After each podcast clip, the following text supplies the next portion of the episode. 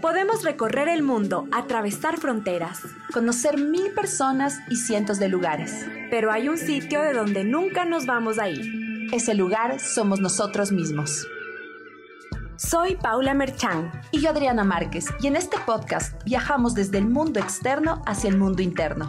Nos cuestionamos, exploramos y nos autodescubrimos. Aquí juntamos voces de personas que se han aventurado de distintas maneras y que en sus travesías se han dado cuenta que hay más caminos de los que imaginaban. Creemos que a través del viaje nos conocemos. Y hoy contigo nos vamos Mapa Adentro. Hola, bienvenidas y bienvenidos a Mapa Adentro. En el episodio de hoy viajaremos a través del teatro. Y lo haremos a través de Sonia del Cisne Valdés. Ella es actriz, productora, directora y presidenta de UniArte, la Sociedad de Gestión de Artistas Audiovisuales del Ecuador. Ha participado en varios festivales internacionales de teatro, como en Egipto, en Israel, en Italia, y en más de 30 obras de teatro, series de televisión, largometrajes, sketches, doblajes de voz y radioteatro. Actuó en el largometraje A estas alturas de la vida, que es ganadora del premio Colibrí a la mejor película para salas de cine y es parte del elenco de La Casa de Bernarda Alba, que es un proyecto ganador de Iberescena y que se mantiene en difusión por casi nueve años. En el 2015 se inicia como productora y lleva a escena por primera vez en el Ecuador un, tranvía llamado Deseo, que es la clásica obra de Tennessee Williams. Luego coproduce también las obras ecuatorianas Infieles y Asociados y Adiós Siglo XX. Desde el 2018 incursiona en la dirección escénica de varias producciones de teatro, microteatro y de videoteatro. Muchas gracias Sonia por acompañarnos hoy en Mapa Adentro. Para mí es un honor, chicas, que ustedes me inviten a su programa que es tan lindo, tan chévere. Queremos ahorita interiorizar, meternos un poco en el mundo del teatro y nos encantaría saber cómo tú empiezas a armar un personaje, cómo es ese proceso de transformación que tú tienes a través de los personajes. Con los años te puedo decir que el sistema de trabajar cada personaje, de crear una maqueta de personaje, no es el mismo. Va cambiando, porque yo creo que, en primer lugar, cuando inicias una obra de teatro, cuando inicias te apasionas por un personaje y lo quieres crear, empiezas de cero. Es como si no supieras nada. Así, así siempre me siento, eh, parada en la nada.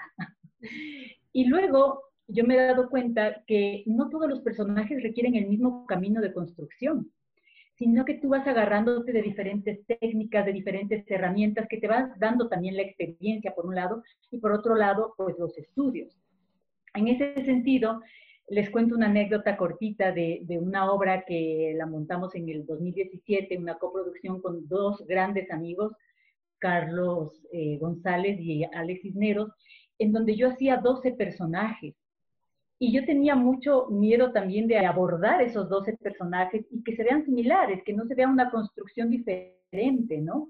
A mí se me ocurrió abordarlos en esa ocasión desde los zapatos, desde ponerles distintos zapatos a cada uno y así apoyarme yo para, para crear diferentes desde la forma de caminar. Entonces incluso hubo uno de esos personajes que le puse patines para poderle dar más variedad, ¿no? Y a un personaje mayor, claro, unos zapatos de señora mayor, eh, incluso hacía también un hombre, eh, unos zapatos grandes que yo me ponía sobre mis zapatos de mujer para que no se me salgan, ¿no?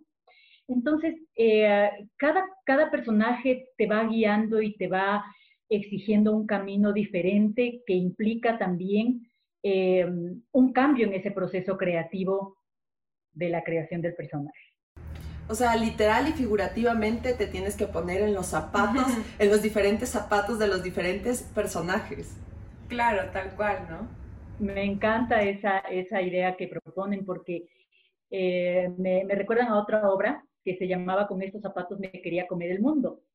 Y esa obra eh, hablaba sobre el mundo de la migración en, aquellos años en que muchos ecuatorianos migraron, ¿no? Por, por trabajo, por mejorar su economía y tal.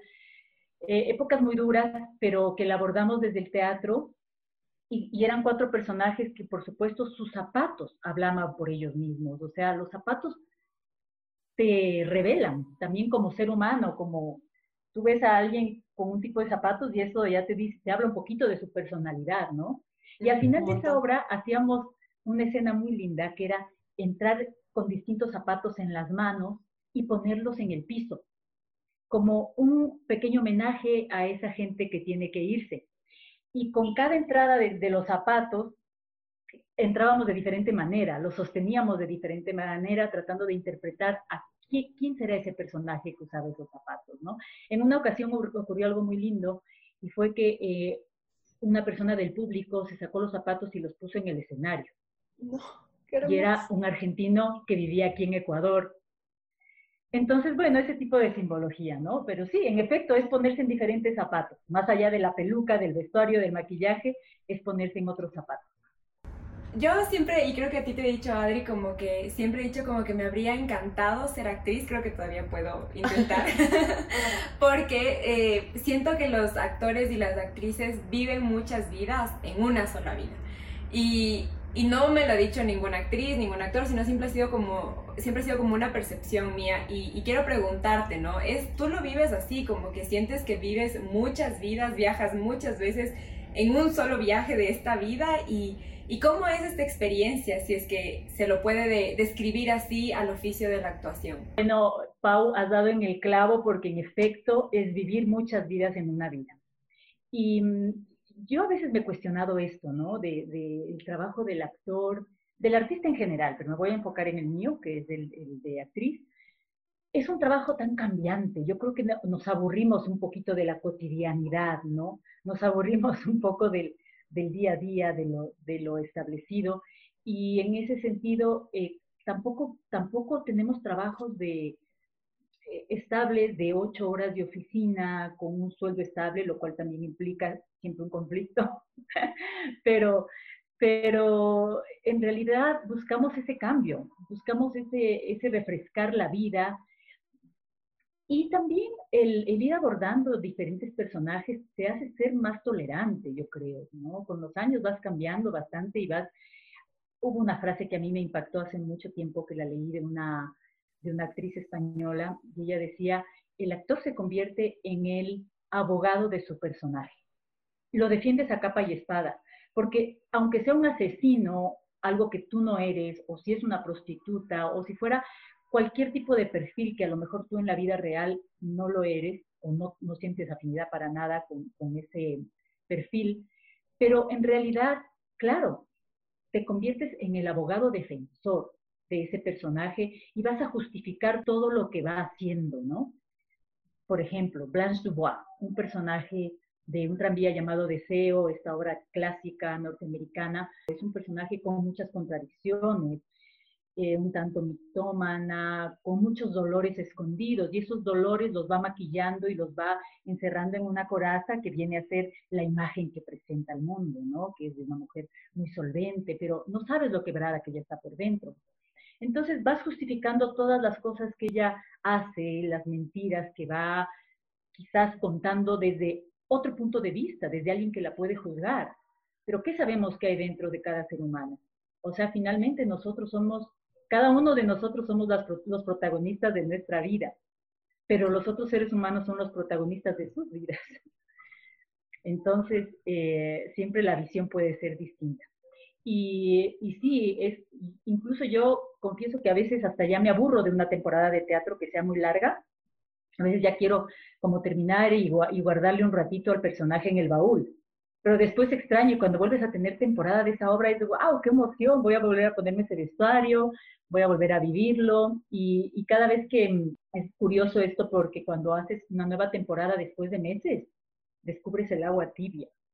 O sea, descubres cosas del personaje que eran obvias y que en su momento, en una primera temporada o en el primer proceso de creación no te diste cuenta, aunque hayas hecho un análisis profundo, pero a veces sucede eso, y de pronto, ay, es como que se, se vuelve natural, se hace orgánico cierto comportamiento del personaje que antes eh, a lo mejor no estaba un poquito más acartonado porque estaba eh, construido desde acá, pero no estaba todavía incorporado.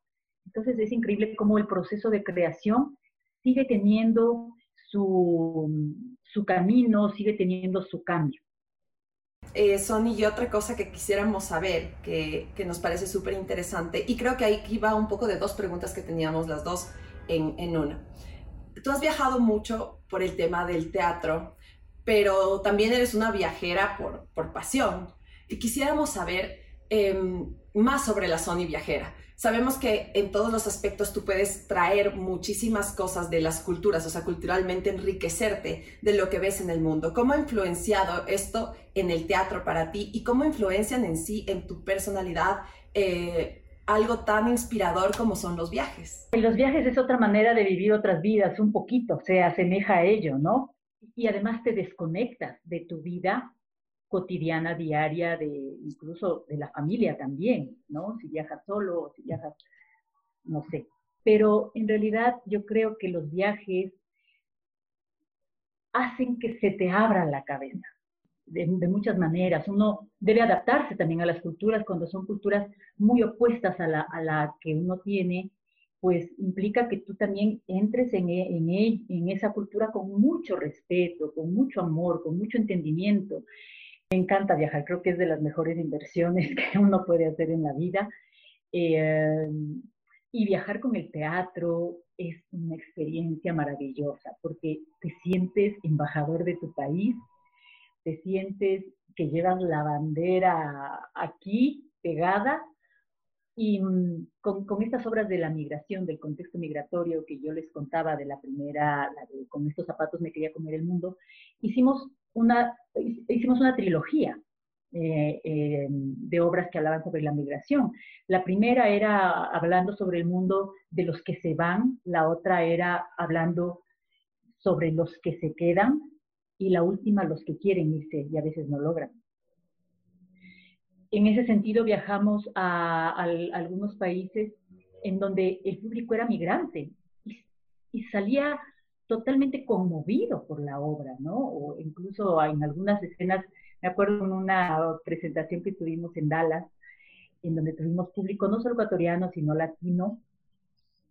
Hay, hay una escena que es más silenciosa desde el escenario, pero escuchabas al público así. O el público estaba llorando. Y, y bueno, esas experiencias son tan maravillosas, ¿no? O incluso hemos hecho también teatro con subtítulos, como en el cine. ¿no? En, Italia lo hicimos con, con, subtítulos. O sea, una ¿Cómo, ¿cómo es eso de...? Se va proyectando los subtítulos en italiano. ¿Y si, y si te olvidas de una línea, o sea, porque eso me imagino que, que, ya debe, o sea, es un archivo que va pasando, ¿no? Eh, automáticamente, pero si tú te olvidas de una línea y tienes que improvisar, ya no va a salir lo mismo en el subtítulo, ¿no? Pero ahí sí te toca, como bien dijiste, improvisar. Nunca, nunca una función de teatro es igual a otra. Siempre hay algún componente que cambia. El mismo público aporta un gran porcentaje al desarrollo de la obra, a la energía.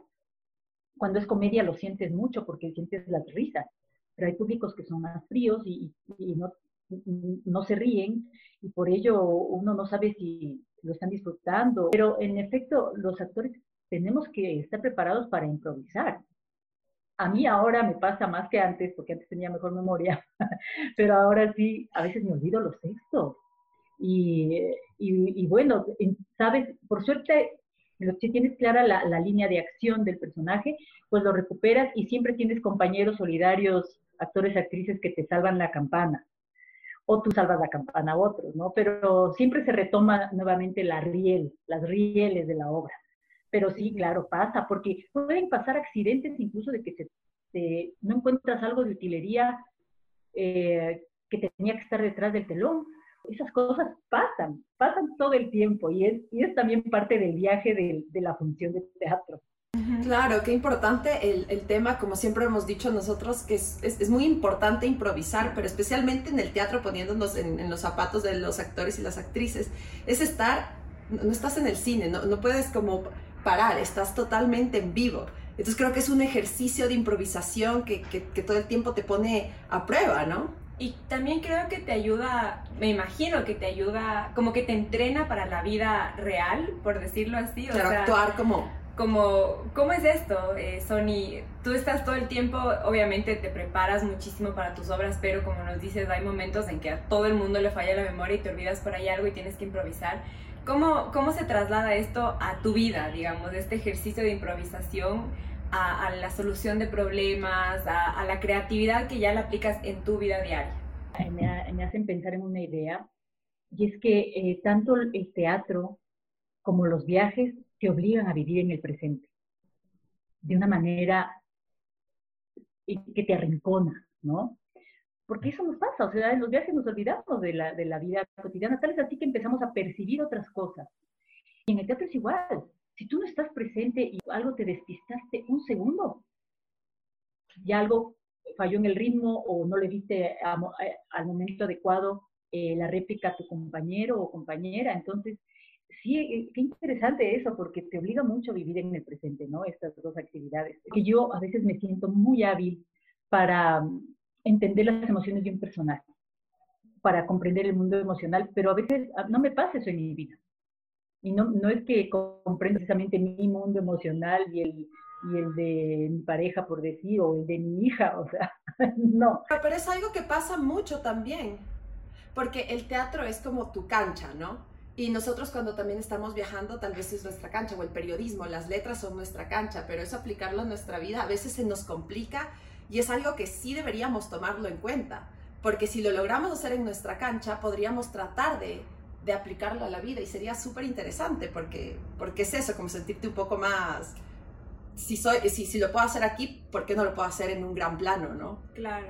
Pero, pero sí te entiendo, porque al final del día es esto, o sea, que al final tú eres tú, tú no eres tus personajes, ¿no? Entonces, eso, esa, esa diferenciación entre, entre tu vida, entre tus emociones, entre tu obra de teatro de tu vida, me imagino que sí, sí notas una diferencia. Sí, es, sí, por un lado es, es así, pero ahora eh, me acuerdo también de, hubo un personaje que a mí me, me, afectó mucho emocionalmente. Hubo una época en donde yo hacía mucho drama, ¿no? Con el grupo El Callejón del Agua, que fue con el grupo con el que yo viajaba, precisamente a, festivales de teatro, porque hacíamos un teatro más de festival, digamos. Y, y hubo un personaje que era Electra, eh, Electra, la del personaje griego, y a mí sí me hacía un clic con mi relación con mi papá, el, eh, Electra Agamenón, eh, con, el, con mi padre, ¿no? Y sí me afectaba porque yo con mi papi nunca tuve tan buena relación y en ese sentido yo sí me llevaba el personaje a la casa. Sí me iba todavía bajoneada. Creo que en esa obra aprendí a dejar el personaje en el camerino. Pero no fui consciente, no era consciente de que eso me sucedía, pero sí me lo llevaba a casa todavía con un estado de ánimo medio chueco, por así decir, hasta que, hasta que lo entendí.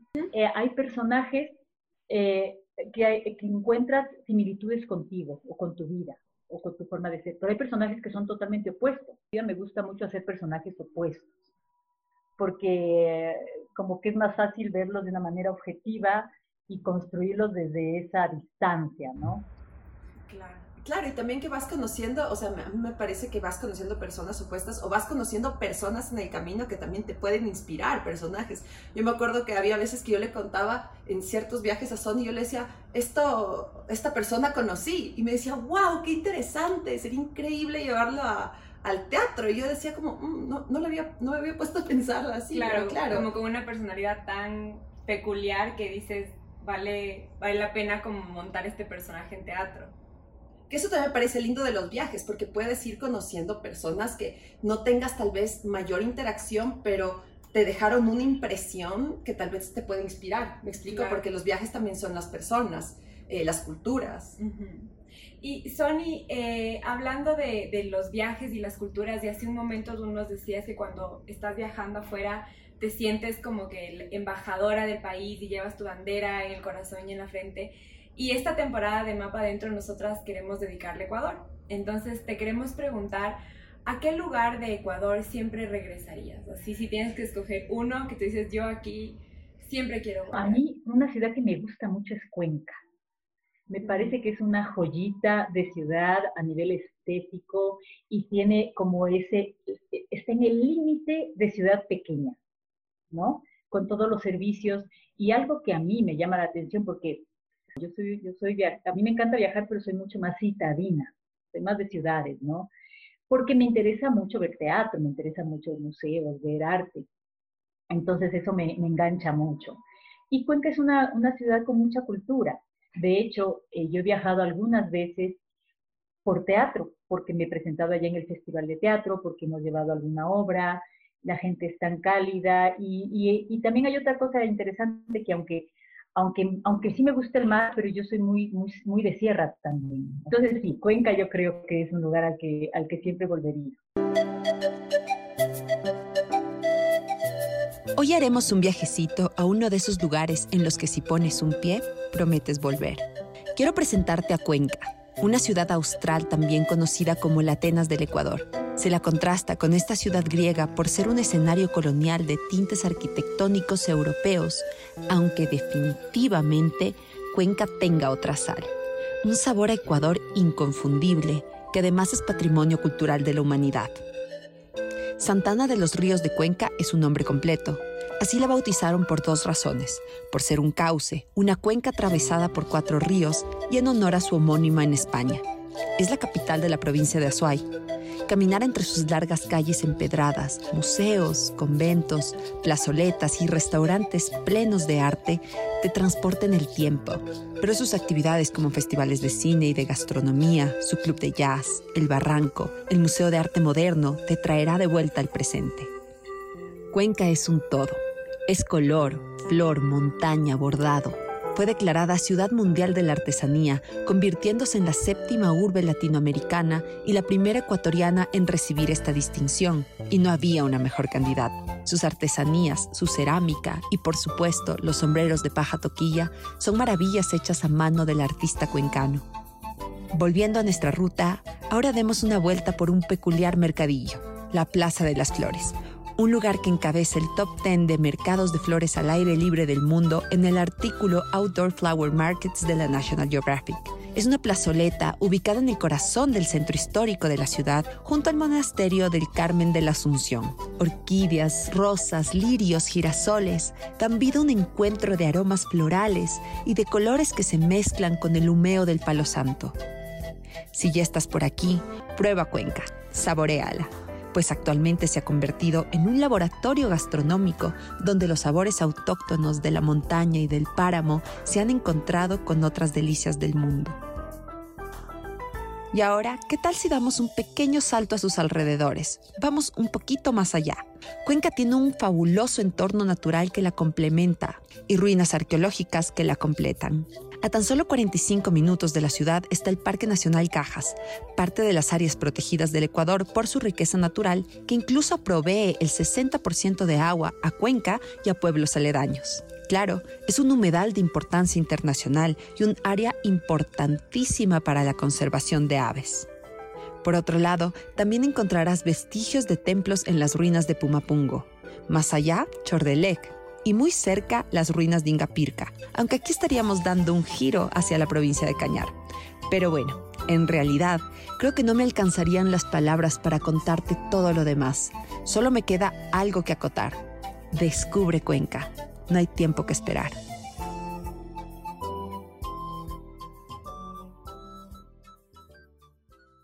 Y en cuanto a, un lugar de, afuera, eh, a mí me encanta Italia pero hay un lugarcito de Italia que curiosamente no he vuelto, pero es eso que siempre digo, quiero volver ahí, quiero volver ahí, y es Capri.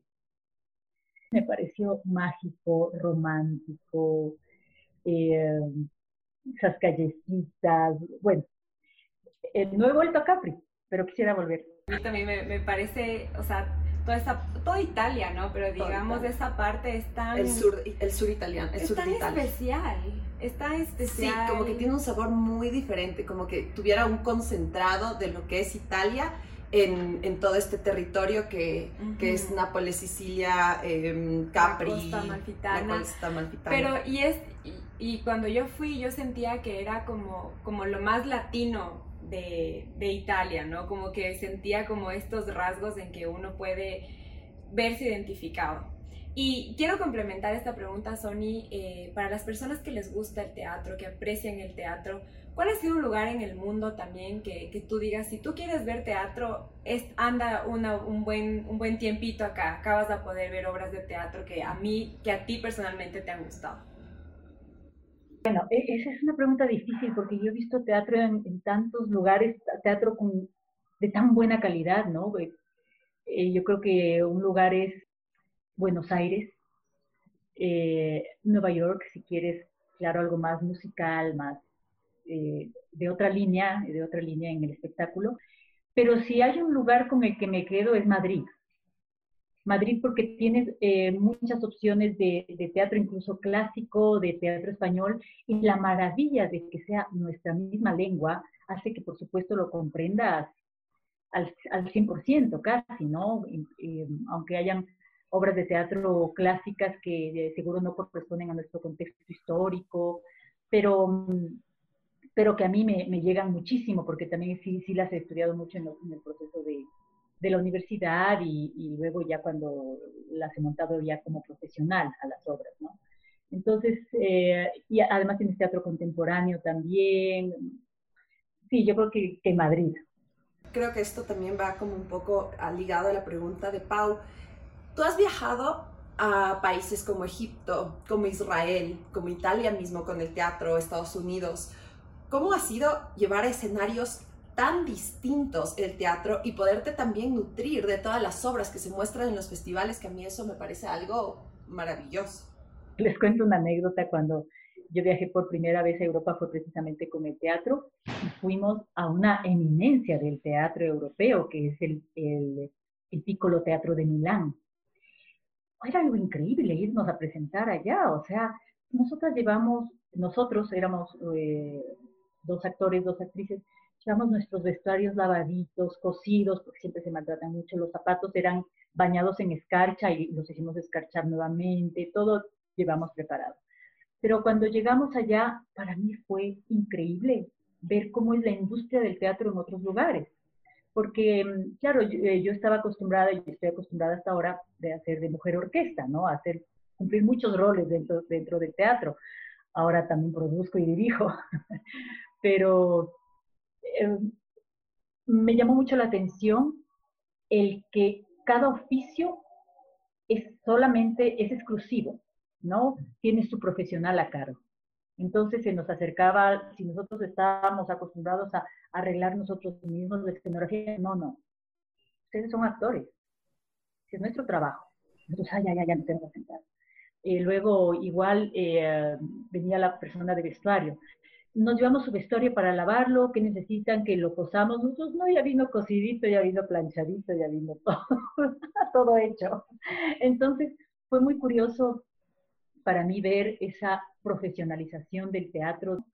Sin embargo, eh, el, teatro es, no es que es fácil en otros lugares tampoco. O sea, es, una, es un trabajo diario que implica mucha pasión para seguirlo desarrollando y para seguirlo ejerciendo.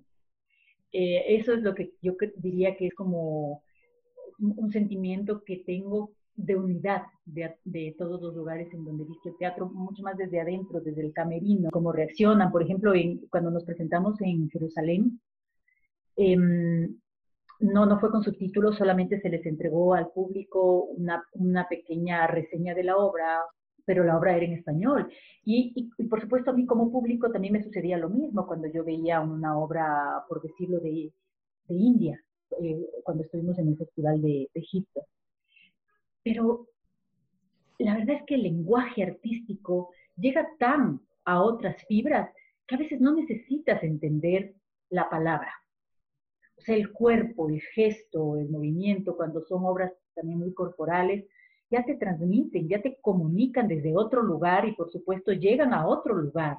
Esa comunicación llega a otro lugar a otra fibra. Qué importante lo que dices de la, de la expresión artística y cultural y, y, también del movimiento del cuerpo, o sea, la expresión de, corporal, porque yo recuerdo que alguna vez en Viena yo estaba pasando por las calles y era un teatro que se tomó, o sea, era una obra de teatro que se tomó las calles. Era como que si hubiéramos ido elegido aquí y y toda la gente estaba haciendo teatro en el parque, pero era una sola obra. Obviamente yo no entendía nada de lo que decían, pero para mí, o sea, los fui siguiendo durante toda la obra ahí y me pareció algo tan lindo porque nunca me desenchufé por la parte del idioma, o sea, nunca me desenchufé. Y es, es verdad lo que dice Sonia, o sea, es una cosa que ya te, que, que el arte te llega a tocar otras fibras, que van más allá del lenguaje, ¿no?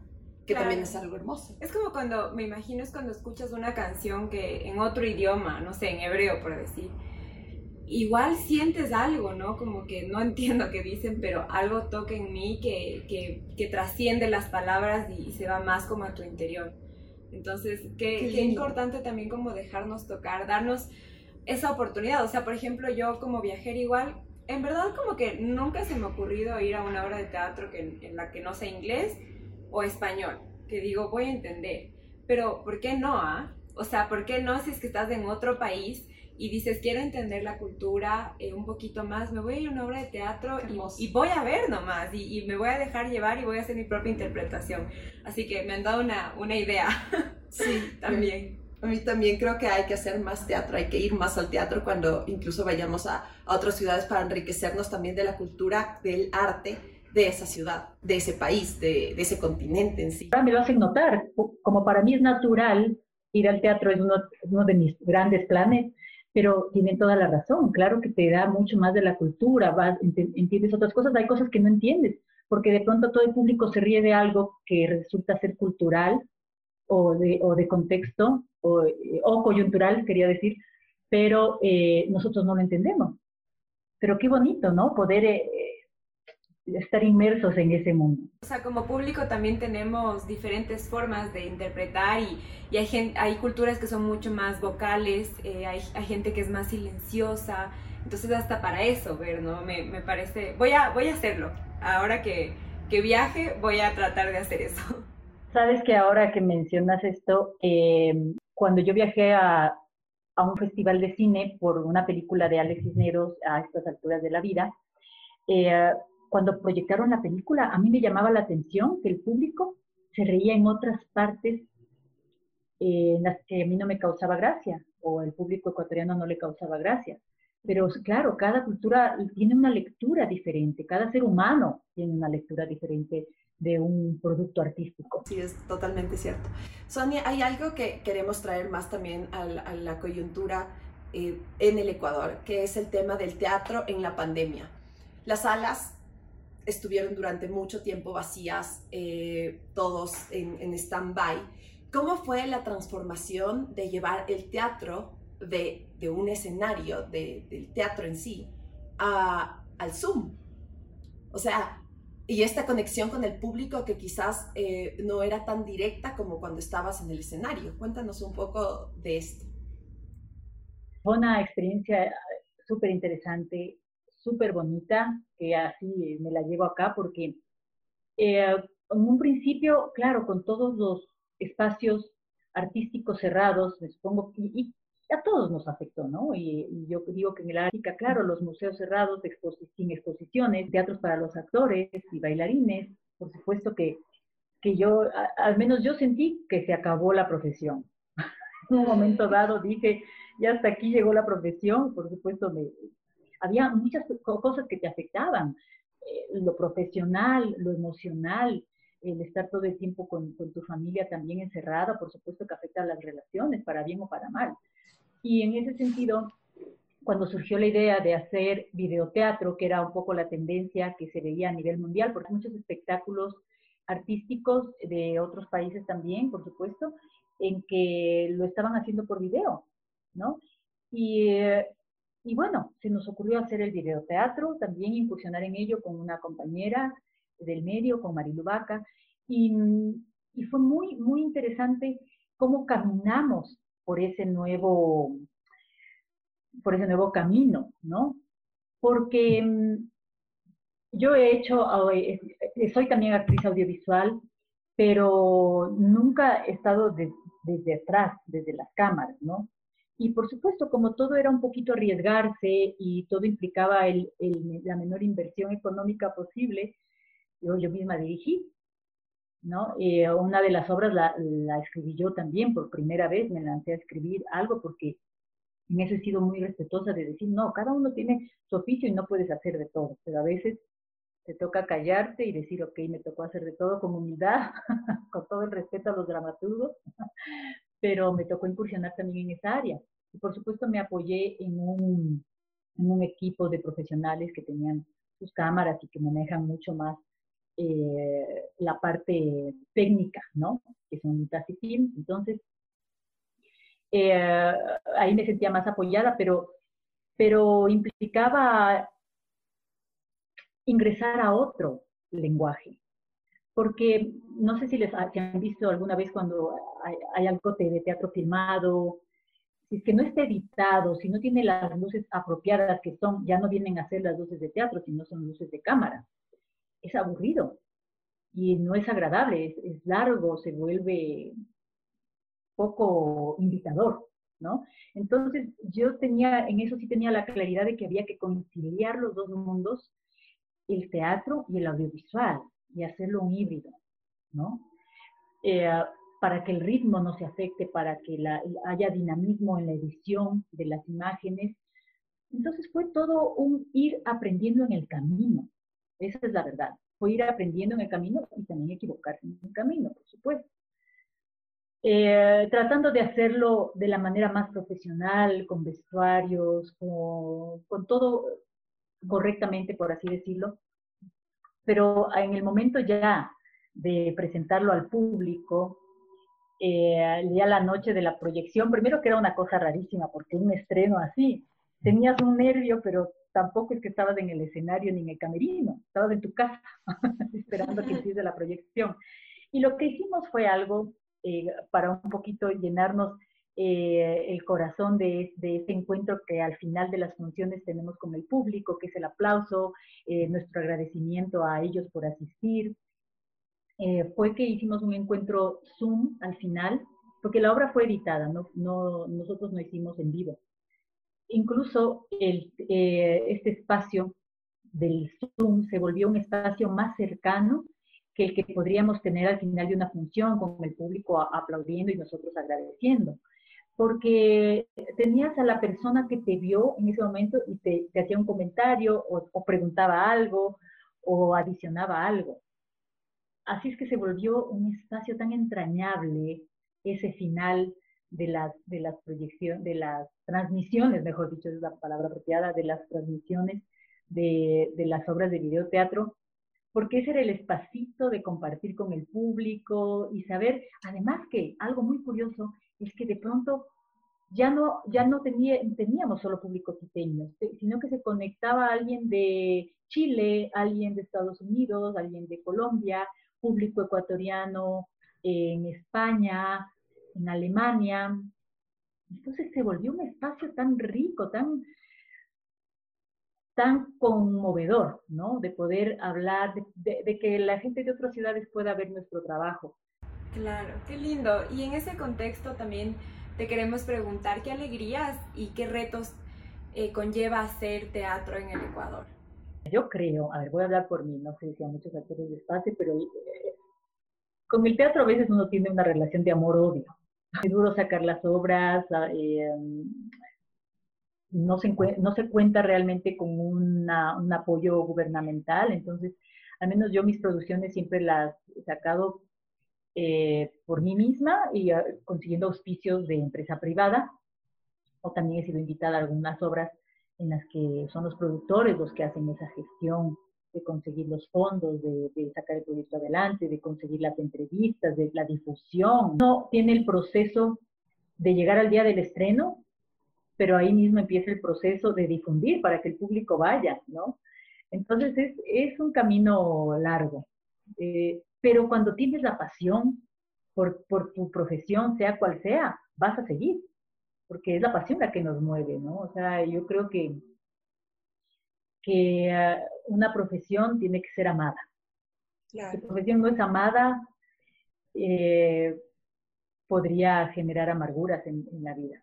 O, hacer que quieras botar la toalla cuando no sientes que el trabajo está siendo totalmente remunerado, porque yo sí creo que en, la parte artístico-cultural, como, como ecuatorianos, como público, falta mucho, o sea, hay, hay un camino que podríamos enfocarnos mucho más por, por, por enriquecernos a nivel cultural y artístico, ¿no? O sea, no hay tantos festivales de teatro, no, eh, recientemente las artes vivas allá en Loja ha tratado como que de convertirse también en otro referente de la parte artístico-cultural, pero sin embargo siento que hay un camino todavía muy largo que recorrer eh, y que eso, que debería también, nosotros deberíamos un poco comprometernos eh, hacia el arte, porque muchas veces consumimos arte en otros lugares y no en nuestro propio país y a mí eso me parece algo sí. muy importante como sociedad.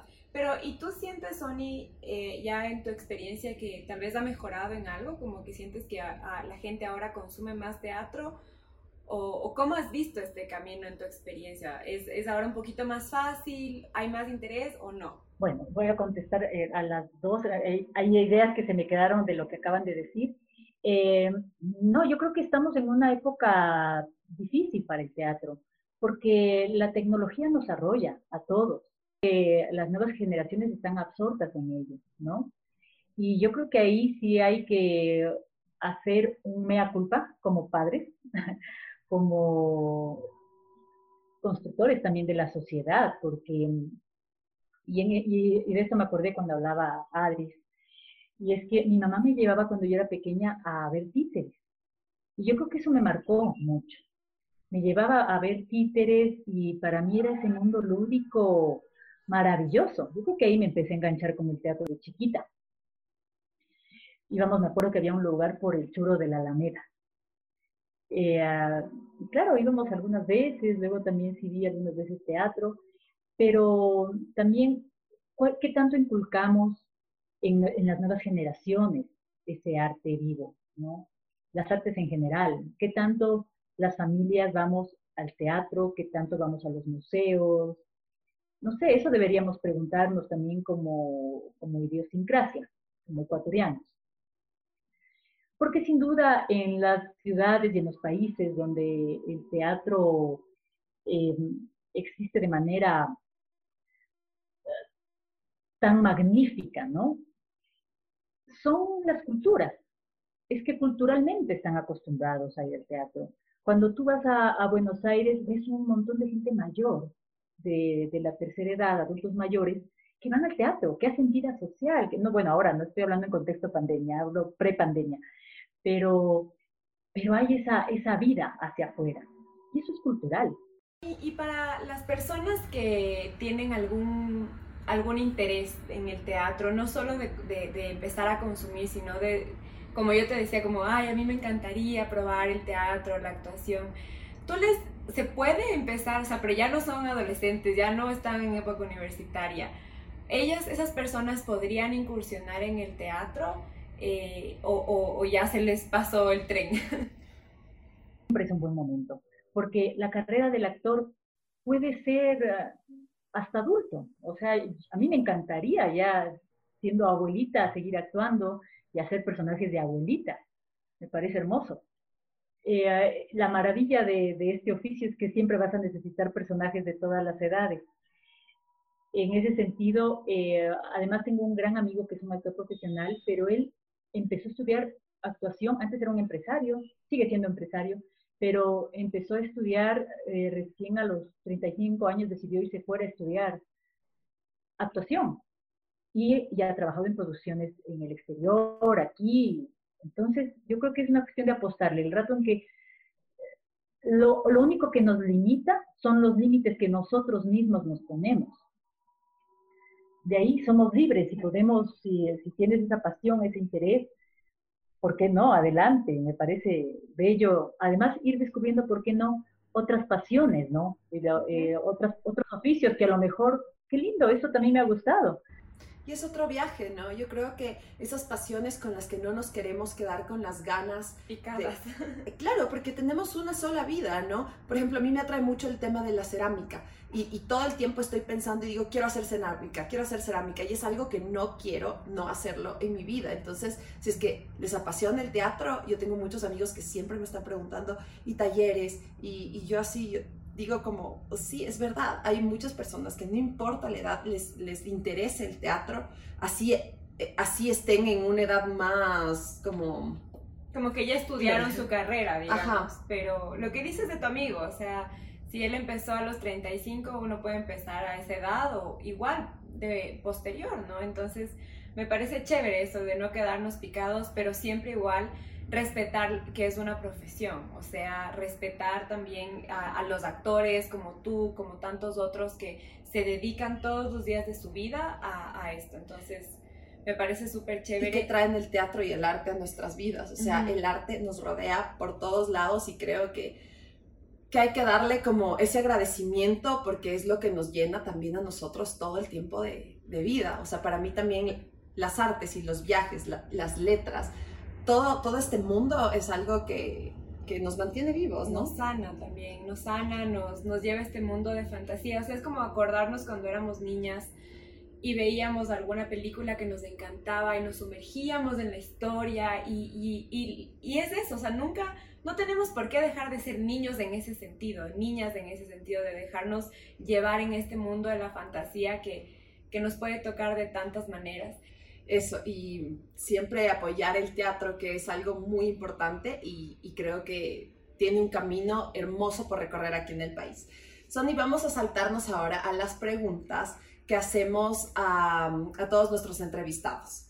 Si es que tuvieras que, o sea, ¿con qué animal, más bien dicho, con qué elemento de la naturaleza te representas, o sea, o te sientes identificada tú? Como un delfín un delfín porque, porque por esa fluidez que tiene. Es curioso que me identifique como un delfín porque ni siquiera sé nadar bien, pero es lo que ahorita me nace decirles. Porque, bueno, no sé si yo sea fluida en la vida, pero sí me gustaría ser cada vez más llevable, ¿no? Como, como volverme una persona más, más movible, más adaptable. Qué lindo. Sony, ¿y eh, ¿qué, crees tú que la gente piensa de ti pero que no es verdad? Porque, no sé, sobre todo siendo actriz, ahora que lo pienso, estás expuesta a tantas personas que muchas veces te conocen a través de un personaje, ¿no? Pero, pero pueden juzgar tanto al personaje como a ti. Entonces, ¿qué crees tú que la gente asume? Que tú dices, no, nada que ver. Creo que la gente piensa que soy súper seria pero en realidad, y eso que ya ahora ya he cambiado bastante en ese sentido, pero, pero yo siempre fui muy tímida. A veces creen que como eres actor, eres súper sociable y eres el alma de la fiesta, pero no, no, no necesariamente. O sea, los actores creo que más bien, y los artistas en general, buscamos una vía de comunicación porque más bien nos cuesta comunicarnos. ¿no? O sea, el pintor a través de su, de su arte, de las artes plásticas, el bailarín a través de su danza y el músico a través de la música, y igualmente el actor a través de sus personajes, ¿no? Como que necesitas disfrazarte un poquito, que no se te vea tanto a ti, para, para poder mostrarte al mundo, pero creo que siempre, en todos los casos, es más, bien va por un, por un rasgo de timidez, que, que de seriedad o que piensan que eres sobrado, ¿no? es verdad, o sea, uno uno no se imagina, e, exacto, o sea, no te imaginas que una actriz que sale y, te, expones al público tienes tal vez un poco de, timidez o, eso, ¿no? Claro, que haces voces y que puedes cantar y bailar y disfrazarte, o sea, yo también diría, los, me imagino que los actores y actrices no tienen problema con hablar nomás, pero no, ¿no? Eh, me interesa mucho hacer esta pregunta porque me, me gusta, mucho, lo que lees. Y es, ¿qué libro tú o qué autor, autora nos recomendarías a, a nosotros y a, la comunidad de Adentro? ¿Qué pregunta? me vino un libro, se me vino uno ahorita. La Niña Mala, de Vargas Llosa. Es un libro que a mí me encantó. Y qué interesante que, mira, los escritores también viven otras vidas, ¿no? A través de lo que mm. escriben. Son, es otro oficio que, que también te lleva a vivir otras vidas. Muchas gracias, Sony, por acompañarnos en este episodio de Mapa Adentro. Te agradecemos un montón, te admiramos mucho. Y yo estoy, estamos seguras de que, de que tu historia va a inspirar a muchas personas a, a viajar a través del teatro. Justamente que ahora no es tan fácil viajar, digamos, a otros países. Eh, creo que el teatro es una gran opción para, para, viajar de otra manera, ¿no? Así que muchas gracias por acompañarnos hoy. Y queremos pronto también volver a, a poder ser público en los escenarios, así que vamos cómo se desenvuelve todo, todo este tema de la pandemia, pero esperamos estar ahí pronto también. Ay, muchísimas gracias a ustedes, chicas, de verdad, me encanta el, este podcast, me parece que es tan innovador, el mismo nombre, mapa adentro, el viaje hacia adentro, bueno, todo el concepto me parece bellísimo, yo les felicito y más bien a ustedes, muchas gracias por invitarme, ha sido un placer.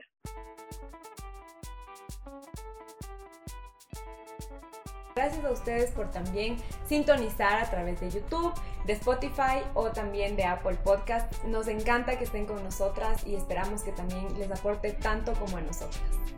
Eh, no se olviden tampoco de seguirnos en nuestras redes sociales como arroba mapadentro en Facebook y en Instagram.